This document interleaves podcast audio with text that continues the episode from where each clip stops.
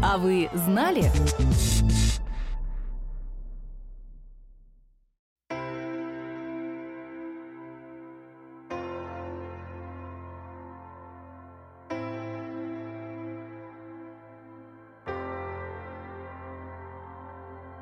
Видели ли вы когда-нибудь толпу горилл, организованно бегущих по улице? А вот жители Лондона видели не настоящих, конечно, все это не более чем костюмированная акция от The Gorilla Organization. А вы знали?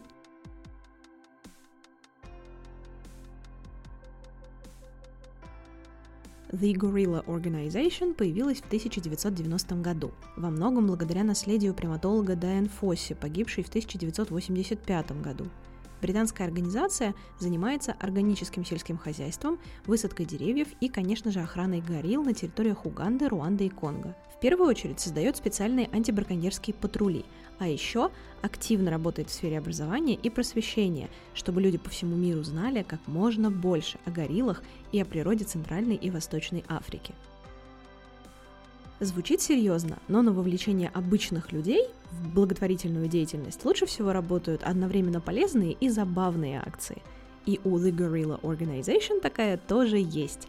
Она называется Great Gorilla Run и до 2020 года проводилась в Лондоне ежегодно. Последний раз в ней участвовало порядка 600 человек, которые бежали дистанцию в 8 километров в костюмах обезьян.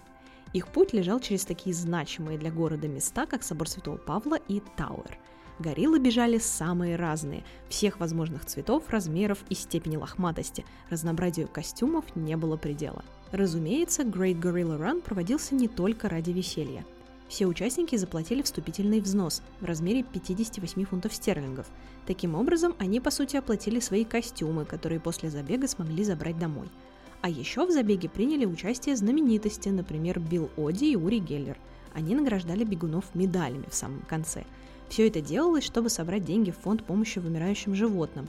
В итоге удалось привлечь 100 тысяч фунтов стерлингов.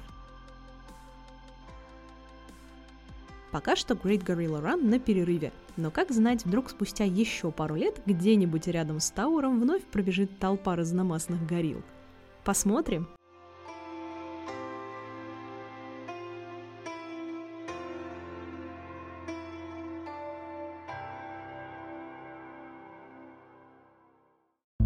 А вы знали?